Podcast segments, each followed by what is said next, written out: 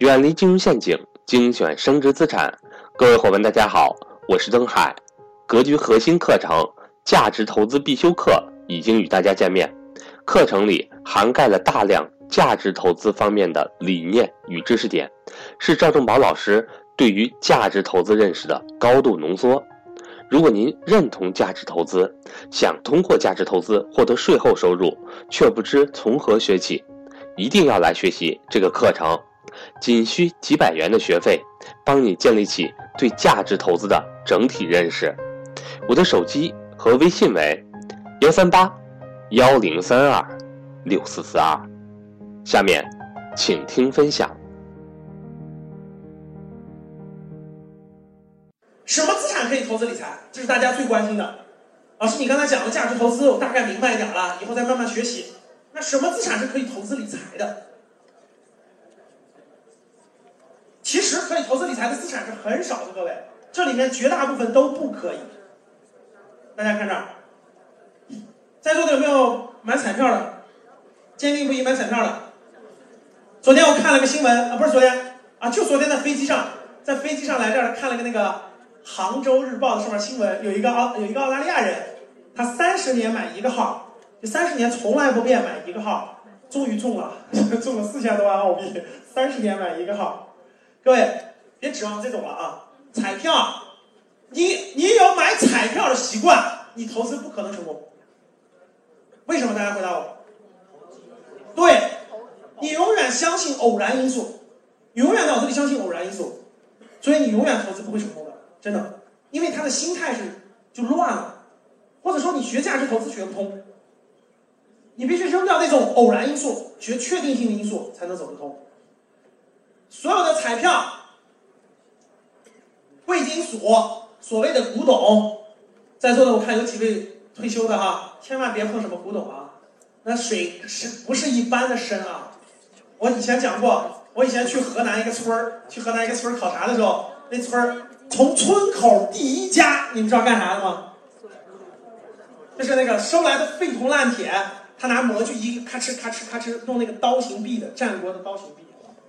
第二家你知道干嘛的吗？一堆罐子，他家他家院里一堆罐子，每有碱酸各种东西，把那个他第一家生产那个扔到里头泡一个星期。第三家你知道干啥的吗？从罐子里捞出来埋在土里，再配上什么？这其他东西再埋一个星期，第四家你知道干嘛的吗？处理，他就拿起来一个好的留下，就就在在在上面再打磨，就磨打磨一圈最后一家用麻袋卖的，一麻袋两百块钱，就是战国的刀形币，一麻袋两百。古董的水不是一般的深，大家千万不要相信啊！随便的那个那个那个那个，你不懂，你不是几代人研究这个，你就别碰，就别碰啊！像什么古董艺术品。都别碰啊！那什么艺术品啊？艺术品就更别碰了。什么画画啊？在座的这个估计有些江浙地区土豪多，对吧？江浙地区有钱人多，我解释一下，千万不要买什么画什么的，你不懂千万别碰。我原来做风险投资，我跟你讲个真实案例。我们公司就有几个大老板，当因为我们是基金嘛，投资基金嘛，就有几个特别有钱的哈，然后出资，然后我知道他们在做一件事儿，你知道干嘛吗？他们就有几个人特别有钱的。去找一个中国青年画家协会，找一个大概四十多岁的画家。这这人画的画呢，不能说特别好，但是绝对还是相对不错的，对吧？但是又年轻。然后几个人合伙就凑起来几千万包装他，包装这个画家。先参加国外的画展，不是先参加国内的，先参加国外的，因为国外好糊弄人。先去欧洲啊，什么澳大利亚去参加国外画展。你看。啊，那个几个几个特别有钱的啊，凑了大概举个例子，大概六七千万，包装这个画家，然后就这样，这个画家呢先去什么卢森堡参加了个什么什么画展，哎，被评为了什么什么银奖，听懂了吧？然后呢，这个画拍卖出去了，卖了三十万欧元，听懂了吗？是不是有个消息了？这个消息呢就会发在国内的这些收藏爱好者看的那个媒体上、杂志上、公众号，懂了吧？花的广告费。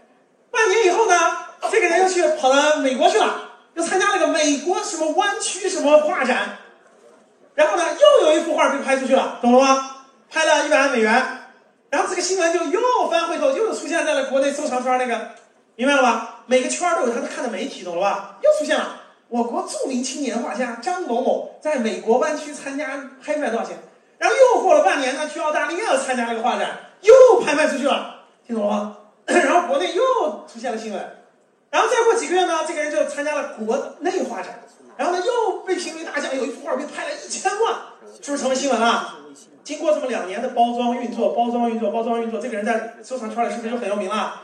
有名以后，你知道怎么合作的吗？所有卖出去的画，一直到他七十岁，对多少分？我包装你能白花钱吗？但是我不包装你能成名吗？所以签好协议了，七十岁之前他所有的画是对多少分？大家想想，画有没有成本？不就是一张纸加点墨吗？他想画就能画吗？是不是？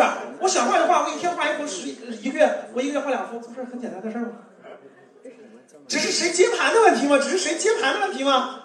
只要有人认不就行了吗？我就包装完以后。大家想想，他四十岁，为什么选四十岁的？四十之前呢？他有三十年的画画的黄金时间。我我们就见过，我就见过，给我们公司那个他们包装了一个，就这么包装的。两年之后，他的画就啪啪啪就几百万一幅，几百万一幅。他在家里不用，他就我们包装的那个人，有个人指挥他，该参加画展参加画展，该出席哪儿就出席哪儿，该什么画就什么画。其实前面买的画都是他们自己买的，听懂了吧？听懂了。全是自己买的，龙申宝什么都是跟人去自己拍的。我去了不可能让你知道是我自己拍的，对吧？但是我知道嘛，因为我知道，就是我派人去买的嘛，都买，其实都放在一个仓库里了，懂了吗？就放在一个仓库里了。轮回一下。等他有名以后，这些画拿出来不就全卖了吗？明白了吗？然后在收藏圈里越炒越高，越炒越高，就炒他一波就值几百万、五百万、一千万、两千万，不炒起来了吗？炒起来就画嘛，他到七十岁，这不都有的是时光嘛，没事干画吧，反正一半给你。在座的，如果你是画家，同意不同意这么合作？巴不得呢，你恨不得找自己人包装包装你的是吧？所以你看，最后就几千万的资金，最后能换来几个亿，真的能换来几个亿，因为他三十年不停的卖，不停的卖，不停的卖，其实最后画的画，这个画家也富了，那几个投资人也富了，嘿嘿，你们手里拿的就是一张纸，最后几百年以后说，我收藏了某某名画家的一幅画，跟你进棺材了，其实跟他没有任何关系，就跟你买那个钻戒是一样的，跟那个钻戒是一样的，你那钻戒也卖不出去的，知道吗？一颗永流传。就永远就跟着你走了那颗钻戒，你卖不掉的，放心吧啊！钻戒只有超过两克拉以上才有才可以买卖，其他的根本没用，就是一个工艺品。那是那个全世界最大的那个钻石商垄断以后就打造这个，就是让你买它的，买完放自己 永远不卖。那个画儿它就让你永远不卖，传世珍品，其实就是一张纸加点墨。千万别那个那个那个那个研究这些东西啊！我跟你说，你研究的都是假的，你看到的都是假的，你研究的全是假的，你就你就别研究了。真正的名画，什么齐白石的什么的，也轮不到你手里是吧？一部得几个亿，这些都过去了，玉明这些收藏都已经过去了。借贷千万别借，我指的是民间借贷啊，民间借贷千万别做。你们看看周围民间借贷有几个能要回来的，对吧？没必要。别人救命的时候该帮忙帮忙，借贷做生意就就别做了。借贷都是什么？雪中送炭还是锦上添花嘛？其实别乱借贷了啊！P to P 理财，大家自己看一看，爆爆款成啥样了？期货千万不能碰啊！期货千万不能碰，风险太高了，太高了。外汇，外汇就是期货，所有的外汇都不要碰啊！很多人跟我说，老师你看，那个我买了点美元换成日元，什么赚了多少钱？我说你别开玩笑了，你又不是特朗普肚子里的蛔虫，其实你根本就不知道那个国际形势的波动，对不对？你根本不知道那些波动。你不如去研究一个好公司，这些都不要动，虚拟货币都不能碰。所有这些，其实你能看到的，各位绝大部分，还有我没有写出来的，其实都是坑。就明确告诉你，都是坑。别人做的局，就别人做的局，懂了吧？像虚拟货币这些都做的局的，都不能碰。与其那样，还不如认认真真那个那个那啥的，投点指数基金呢。保险呢是保险性保啊，保险是一个保障，保险是保障啊。现在没有保险公司是吧？保险正常正常没有。保险性保，保险是一个保障，大家可以去买短期的、长期的那种保障型保险、消费型保险、保障型保险都可以，不要买理财型保险。理财型保险确实是坑，这个不是我说的，这个你们网上查去吧。只要负责任的认知教你的都是，不要买理财型保险，就是我一年交很多钱，十万、几十万，然后交几十年，最后然后罚你多少钱，这是坑，不要买，它不是资产，它是负债。但是保险是一定要买，买什么保障型的。重疾险、医疗险，呃，短期的、长期的都可以买，意外险都可以买，但是不要买那个，不要买那个理财型保险，可以买那个保障型保险，我已经说过了，讲到这儿了，正好问一下，我我我我我我给你们布置个任务啊，今天晚上回家想想这个问题，想明白了，呃，那个那个那个，今天晚上估计你睡觉就睡，想不明白，今天晚上就失眠了。假设每年有一万块钱，听好了，假设每年有一万，现在有两个选择，第一个选择，你买中国平安下面的一个就是长期型的保险，比如养老险，每年一万，每年一万，每年一万，买二十年，听懂了吧？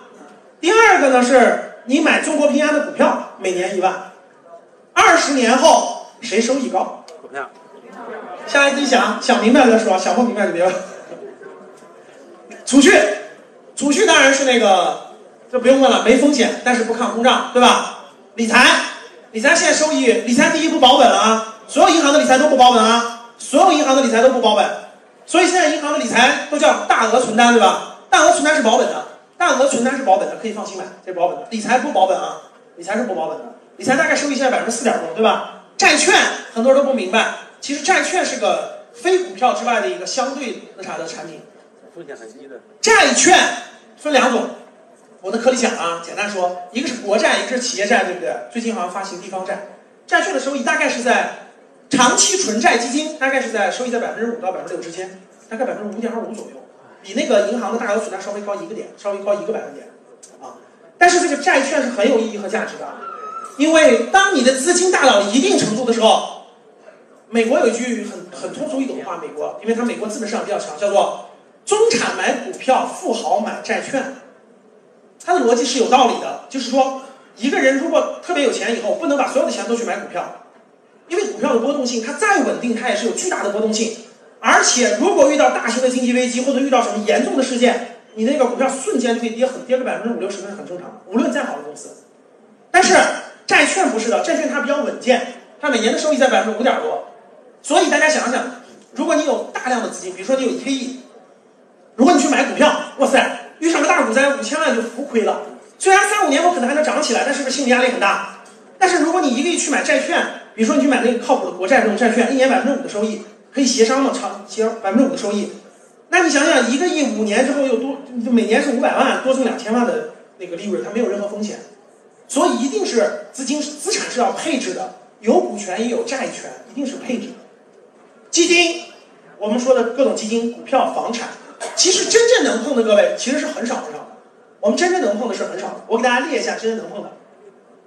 百分之九十九点九九安全的资产，就九十九点九九。在座有些我看有些年龄偏大，老年人养老的资金，你养老的看病的钱，千万别买股票，别买基金，别买那就买这三个。第一是银行的大额存单，包括你们爸妈、你们父母、你们爸妈、父母，你们告诉他买什么？你说你们的钱千万别乱买，买这几样。第一个是银行的大额存单，大额存单的收益率大概五年期的在百分之四点五左右，还是相当相当不错，可以抗通胀。通胀是百分之三左右，完全可以抗通胀啊，就是比货币贬值的速度要，呃，超越了它的贬值速度。银行大额存单五年期的是百分之四到百分之四点五，超越通胀，完全可以让你爸妈的钱或者养老的钱、看病的钱买这个。还有就是国债，国债没有风险，国运在那儿放着呢，国债没有风险。买中国的国债，我没让你买希腊国债啊，也没让你买韩国的、越南的这些的，买中国的国债，收益率是很稳健的。到银行排队或找银行，让通知那个那个客户经理有国债的通知我啊，基本上大概百分之四到四点五，五年期的，我说的是国债，没有风险。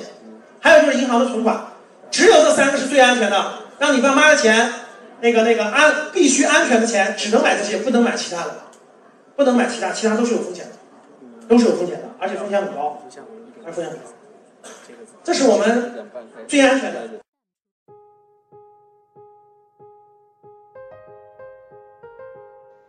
今天的分享到这里就结束了，希望能够对您有所帮助，也欢迎各位伙伴点赞、评论、转发与分享。如果您想提高自己的财商，或者是影响家人孩子的财商，欢迎您与登海联系，来格局学习。下期节目我们不见不散。